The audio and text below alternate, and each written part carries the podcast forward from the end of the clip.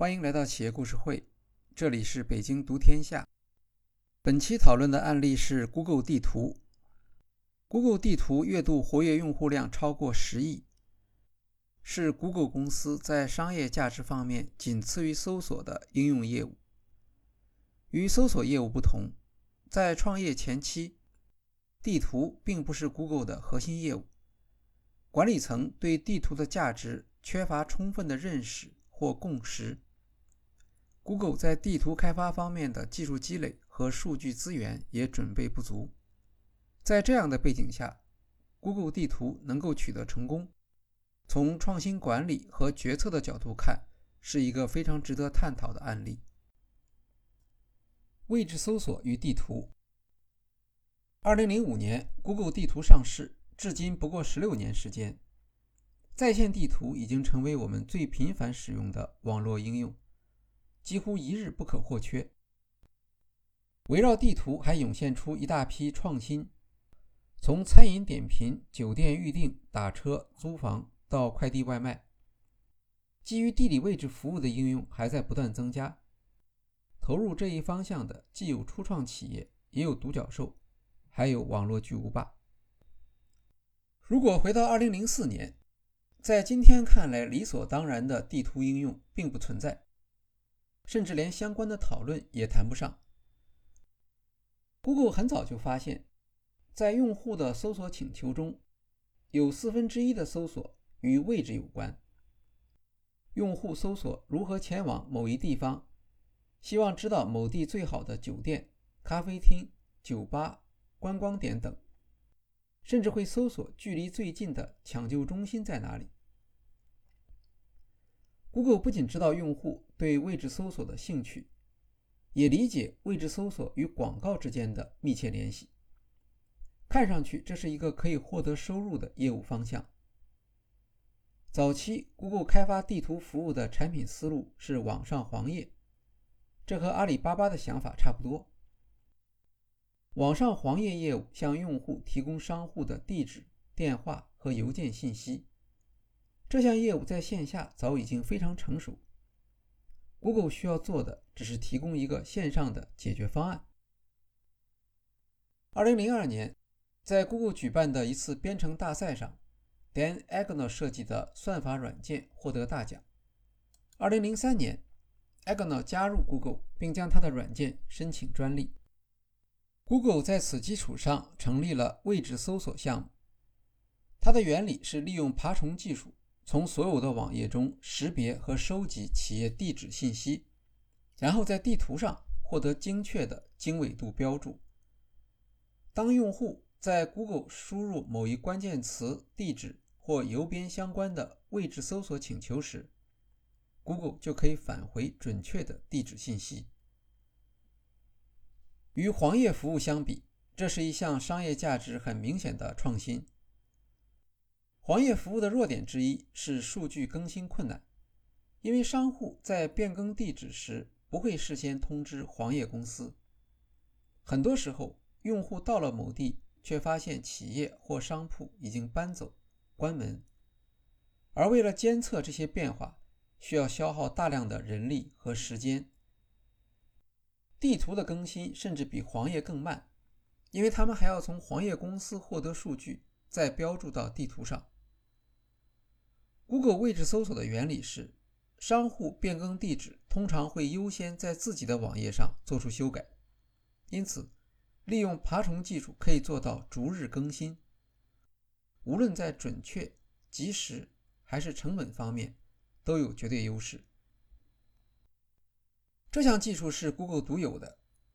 当时，传统的地图服务商，包括市场领导者 MapQuest 和雅虎地图，在地址更新方面都很慢，也不准确。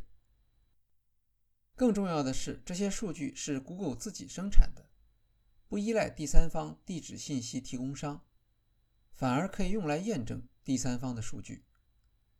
在未来的地图项目中，这是一项能够带来竞争优势的技术。杀手应用，软件行业有一个常用词叫做“杀手应用”，它是指软件的功能受到用户欢迎，能够让他们放弃原来使用的软件，而转向新的软件，导致旧软件死亡，所以成为杀手应用。Google 的位置搜索服务尽管有特色，却不属于杀手应用。多数用户仍然选择 MapQuest 和雅虎地图，或者通过位置搜索得到地址后，再将它们标注在地图上。当时在线地图市场的主导者是 MapQuest，占有三分之二的市场份额。MapQuest 的产品主要是在线地图 Interactive Atlas 和导航服务 TripQuest，以企业为收费对象。MapQuest 拥有一千家企业授权用户，一九九九年收入大约三千五百万美元。由于数字版地图是少有的具备相对明确收入模式和现成市场的在线业务，MapQuest 的市场价格在网络泡沫期间变得非常高。二零零零年，美国在线以十一亿美元的价格收购了 MapQuest。在硅谷投资人看来，这个市场已经没有后来者的机会。Google 位置搜索服务产品经理 Brett Taylor 与创始人 Larry Page 和新上任的商务发展副总裁 Megan Smith 开会讨论项目前景。他们认为，Google 的位置搜索在功能上比不上 MapQuest。雅虎地图也有许多用户。并且在不断加强地图的功能。Larry Page 认为，除非采用激进的创新，否则 Google 在地图业务上不可能取得突破。另一方面，地图尽管是一个规模相对较小的产业，竞争的门槛却不低。Google 拥有数据处理技术，但在地图专业领域中的技术积累和人才储备不足。收购成为自然的选择。正当 Google 高层积极寻找收购机会的时候，著名的风险投资基金红杉资本向 Google 管理层介绍了一家澳大利亚公司正在做的工作。这家名为 Where2 Technology 的创业公司位于澳大利亚悉尼，当时只有四名员工，核心成员是来自丹麦的两兄弟。Jens Rasmussen 和 Lars Rasmussen。二零零零年，网络泡沫破灭，许多技术企业破产。二零零三年秋季，Rasmussen 兄弟也失业了。之前他们在美国技术公司工作，对技术前沿和创业环境非常熟悉，也在考虑自己创业。Jens Rasmussen 上世纪九十年代在丹麦一家黄页出版商那里工作。他对位置信息的处理技术已经有过一些经验。那家公司的竞争对象是微软公司出品的软件 Street and Trips，一款装载在 CD-ROM 里面的地图软件工具。由于这一经历，James Rasmussen 对地图软件一直怀有兴趣。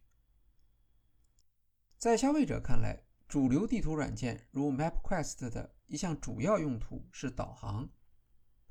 出发前，在软件中输入起点和终点，生成一张分段指示图。在打印出来的指示图上，用户主要参考沿途指示，地图本身却成了路线指示旁边一个缩小的示意图。这类地图有基本的交互功能。只是交互很不方便，想换一张地图必须重新输入或刷新下载。早期数字版地图装载在 CD 上，用电脑读取。后来有了网页版，但受限于下载速度，交互体验同样不好。每次在线查询都要等待地图下载，无法即时获取。因此。用户通常的做法是提前将指示图打印出来，放在手边，一边开车一边查询。James Rasmussen 认为，这样的导航服务效率很低。他的设想是将地图而不是路线指示作为软件界面的中心，用户看到的界面就像印刷地图一样，视野可以随时移动，同时又可以放大缩小。为了实现这一效果，首先要将地图划分为微小单元，提高调用速度。单元之间可以拼接，不论如何移动、放大、缩小，用户看到的总是由大量微小单元拼接起来的完整地图。实现这一设想的另一个前提是高速下载，这在当时是无法做到的。Jens Rasmussen 的解决方法是设置一项预测功能，当用户的鼠标指向某一地点时。软件会自动判断用户对这一地点附近的地方感兴趣，在后台提前下载周边地区的数据。这样，即使下载的速度没有提高，但因为提前下载了可能需要浏览的数据，用户在浏览和拖动地图时，仍然能够体验到明显的速度改进。维尔兔公司的地图与传统在线地图原理完全不同，它将地图做成一个直接面向用户的界面，拥有强大的交互功能。用户可以在地图上做许多操作，而不再需要痛苦的等待。导航从唯一用途变成只是地图的功能之一。作为在线平台，地图上可以加载其他服务。维尔兔的地图已经具备了今天我们常见的在线地图服务的核心功能。网页版地图，Rasmussen 兄弟将他们设计出来的产品原型带到硅谷，向风险投资人推销，反响并不强烈。新产品的原理的确很巧妙，人们马上就能理解这项技术的优越性。但当时投资人对地图业务兴趣不大。按照流行的看法，地图服务是一项低频率的应用，用户可能一周只用一次。Rasmussen 兄弟，而对于这样的使用频率，交互性强，并不会给地图产品带来显著的优势。更何况市场上已经有了主导产品，很难让用户转换使用习惯。好在这项技术终于得到风险投资公司红杉资本的认可。红杉资本给出的报价是投资两百万，占百分之四十股份，企业估值五百万美元。维尔兔团队接受了这项投资，双方正准备签约。就在这时，雅虎发布了新版地图，将过去设置在雅虎旅行里面的黄页服务移动到地图首页。从技术上讲，这一改变没有任何创新，但这一改动说明雅虎已经开始考虑将地图业务进行商业化，因为地址信息代表着广告机会。消息传出后，红杉资本决定放弃对维尔兔的投资，他们认为维尔兔不会有机会与雅虎竞争，没有其他投资人愿意参与。维尔兔陷入了极其困难的处境。技术创新的历史上常常有一些戏剧性时刻，维尔兔恰好遇到了这样的机会。红杉资本自己退出了对维尔兔的投资，但他知道 Google 正在寻求收购地图技术。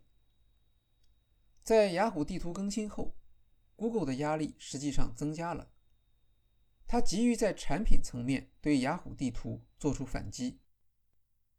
红杉资本将 wear to 引荐给 Google，认为 Google 有可能对新的地图技术方案感兴趣。他们的判断是正确的。Google 对 wear to Tech 很重视，Larry Page 亲自参加了会面。V 尔 r 软件的初始形态是独立的 PC 客户端，名为 Expedition。Google 方面承认 v 尔 r 的用户体验好于 MapQuest。速度快得多，但 Larry Page 提出了一项新要求。Google 是一家网络公司，他想要的是网页版软件，而不是一款电脑客户端。Rasmussen 兄弟回答说：“我们可以做。”他们回到澳大利亚，抱着最后的希望日夜工作，在当年八月完成了网页版的更新。当时的网页普遍是静态网页，用户需要刷新才能加载数据，无法做到连续交互。为了解决这一问题，维尔兔团队采用了一项比较新的技术，称为 Ajax。之前，微软将 JavaScript 的一项尚不出名的功能添加到浏览器上，让网页能够加载存储于服务器的 XML 数据。这样，网页端软件的数据可以直接取自背景，而不需要通过刷新来获得。w h e r e t o 是市场上最早应用 Ajax 技术的创业团队之一。由于数据加载速度得到显著提高 w h e r e t o 的网页版地图实现了明显的体验优势。后来，Ajax 成为 Web 2.0的技术基础，但在当时，熟悉这项技术的人还不多。维尔兔不知道的是，Google 正在开发 Gmail，它使用的也是 Ajax 技术。Google 认为自己在技术上是领先的。当他们发现一家远在澳大利亚的只有四名员工的公司同样会使用 Ajax 技术，并且在短短三周时间里做出了原型，这给 Google 高层留下了深刻的印象。二零零四年八月，收购协议达成，这是 Google 有史以来第二宗收购。在这一年里，Google 还收购了卫星地图公司 K-Hole，它是未来的 Google Earth 的前身。另一家收购对象名为 ZipDash，它是未来手机地图的前身。就这样，Google 公司通过三宗收购。掌握了未来网络地图的技术能力。w h e r e t o 收购完成后，团队加入 Google，与 Google 内部的位置搜索团队共同工作。只用了短短几个月时间，Google 地图就在2005年2月正式发布。从这一紧凑的时间安排可以看到，Google 对雅虎地图的担心。同时也反映出维尔兔团队产品设计的天才和成熟性。当时，这种带有展示性的互动应用软件为数很少。维尔兔团队的市场洞察力是非常了不起的。这支团队在一起工作不过十八个月时间，却奠定了整个 Google 地图事业的基础。同样一项技术方案。为什么 Google 的判断与红杉资本和其他竞争对手不一样？从实际上看，这是因为 Google 面临着竞争压力；但具体到选择 Where to，则主要与 Google 产品的价值主张有关。与红杉资本的判断类似，Google 认为在现有的地图市场上，无论自己还是 Where2，都不大可能战胜 MapQuest 和雅虎。w h e r e t o 的价值在于提供了以用户体验为中心的新的解决方案，其路径与现有地图不同，能够激发用户围绕地图应用的主动探索，发展出竞争对手尚不了解的新的市场机会。James Rasmussen 带给 Google 的贡献中，有一项是人们不大关注的：Google 地图采用了气泡大头钉的定位图标。这样的设计就出自 Jens Rasmussen。它与以往的以箭头定位的做法有明显的区别，不会压住图标下面的地图细节，是一个典型的以用户为中心的设计。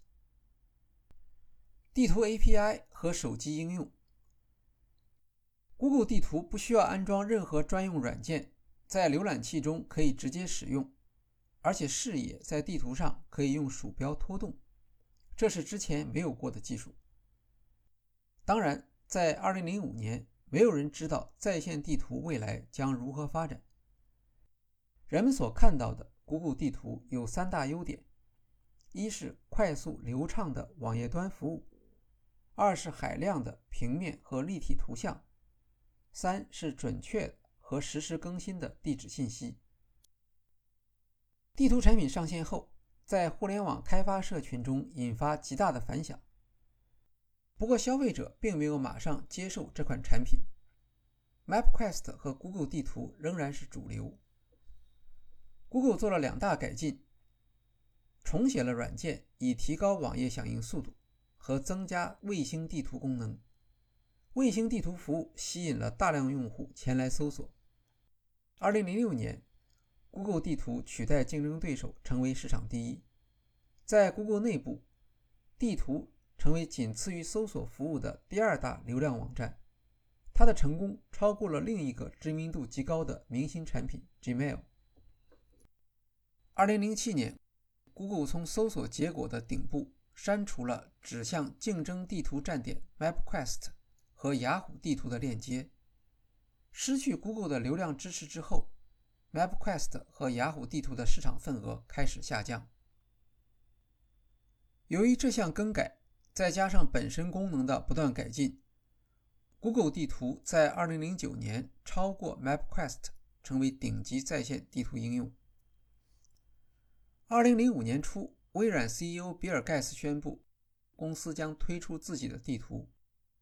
Google 再次面临强大的竞争压力。Google 在技术和财务上没有优势，但 Google 的流量优势却是微软所缺乏的。消费者使用 Google 搜索。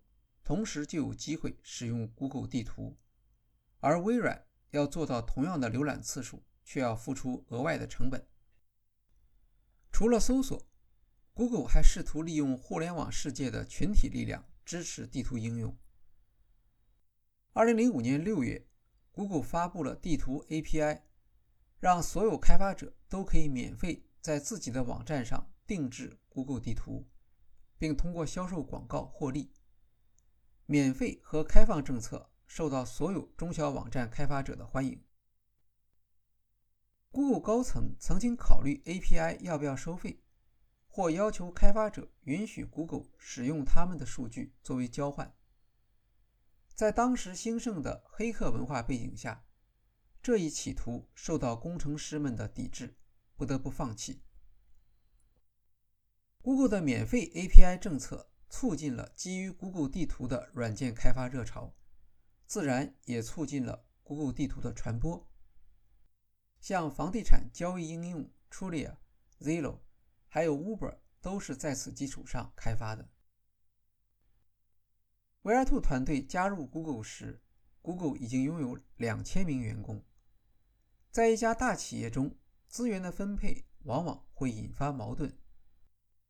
Google 开始时将地图团队置于搜索事业部之下，在微软宣布地图项目之后，才将地图事业部独立出来。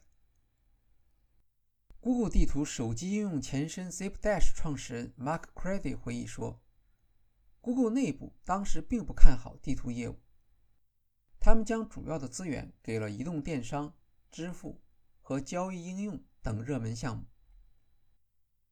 二零零六年一月，雅虎推出一款产品，叫做雅虎购，将雅虎的许多产品合为一体，包括地图、新闻、邮件、天气预报和交通。c r e d i t 说，当时的 CEO Schmidt 要求移动团队开发一款杀手应用作为回应。c r e d i t 的回答是：人人都在说什么杀手应用。我们的产品有这么多很酷的功能，这就是杀手应用。二零零七年，划时代的技术产品 iPhone 上市，iPhone 上面几乎没有第三方软件，除了 Google 地图和 YouTube。早期用于 iPhone 的地图是由苹果和 Google 内部来自 ZipDash 的团队共同开发的。Bill Kildy 在《Google 方法》一书中介绍了乔布斯在现场演示地图功能的情景。他用地图查询到附近的星巴克，打电话到店里，声称要订四千杯咖啡。当时的 Google 地图已经有逐向导航的功能，这是一个杀手应用。iPhone 的成功将 Google 地图带上新的高峰。上市后十八个月。来自 iPhone 的 Google 地图访问次数超过了所有其他设备的总和。用户开始在手机上频繁使用地图功能，彻底改变了人们对地图的认识，奠定了未来基于位置的服务应用的爆发。Google 发布安卓操作系统之后，苹果开始限制 Google 地图，不允许 Google 使用用户数据，当然也就无法利用这些用户数据来改进地图。二零一二年，苹果发布了苹果地图，两家关系变为竞争对手。回到二零零七年，乔布斯选择与 Google 合作，而不是自行开发地图应用。Kilde 认为，乔布斯当然是一位具备伟大远见的创业者，但他也没有充分意识到地图应用对于手机市场的重要性。地图数据解决方案。在解决了技术问题和培养起用户使用习惯之后，Google 地图又遇到了数据瓶颈。地图消耗了大量数据，特别是道路网络的数据。Google 地图是免费的，许多人试图将它用于商业用途，Google 也要考虑商业收费。但 Google 的问题是，地图所使用的数据不是他自己的。而是从别人手上买来的。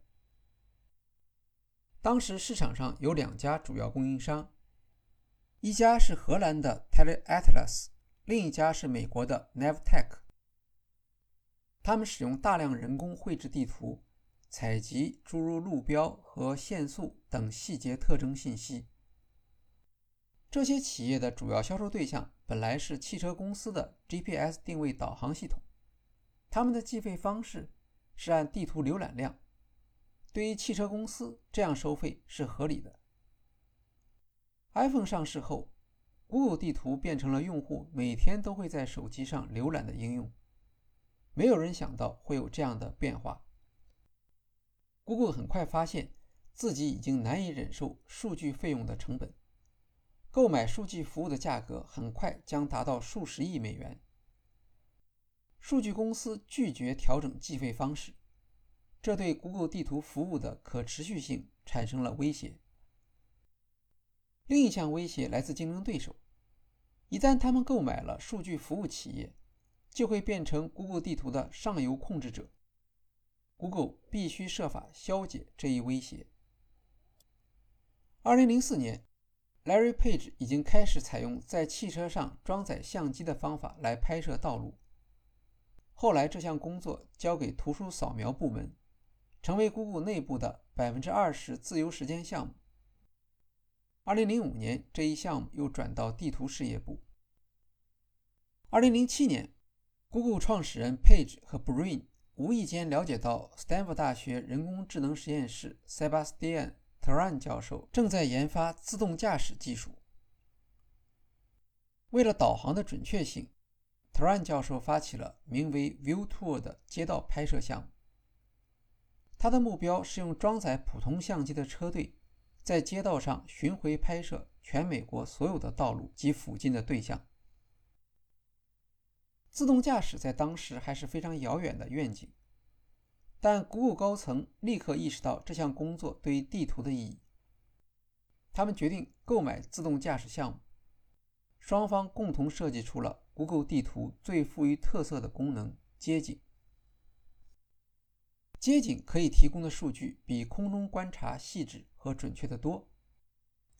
比如，可以标注路标、门牌、不准转弯、限速和其他街道规定。这也是 Google 迄今为止争议最大的项目。Google 设计了新一代街景采集车，在一年内完成了一百万英里街景的拍摄任务。美国街景总里程为六百万英里。Turan 教授建议将街景项目的目标转向为 Google 提供道路网络数据，从而将一个纯粹的成本项目变为节省购买费用的项目，一劳永逸解决地图所需要的道路数据问题。自有数据的另一个优点是不受供应商对图片质量和使用条件的限制。Google 将这一庞大的任务称为 Google 地面真相项目，为此开发了专用软件 Atlas，将照片进行数据结构化处理。能够让静态的照片合成为地图。每张街景照片都是从十五张不同角度的照片中加工而成的。摄像头的盲区需要从其他角度获得的照片来补足其中的内容。要调整阳光、阴影、颜色差异和亮度，还要将照片中重要的内容，如路标等，加入 Google 地图主产品。街景功能上线后，访问量迅速达到服务器支持的上限。许多网站开始发布他们所发现的有趣的街景照片。二零零九年，地面真相项目完成。Google 不再与数据供应商续约，全部使用自己的道路网络数据。Google 街景服务改变了人们对信息和信息来源的认识。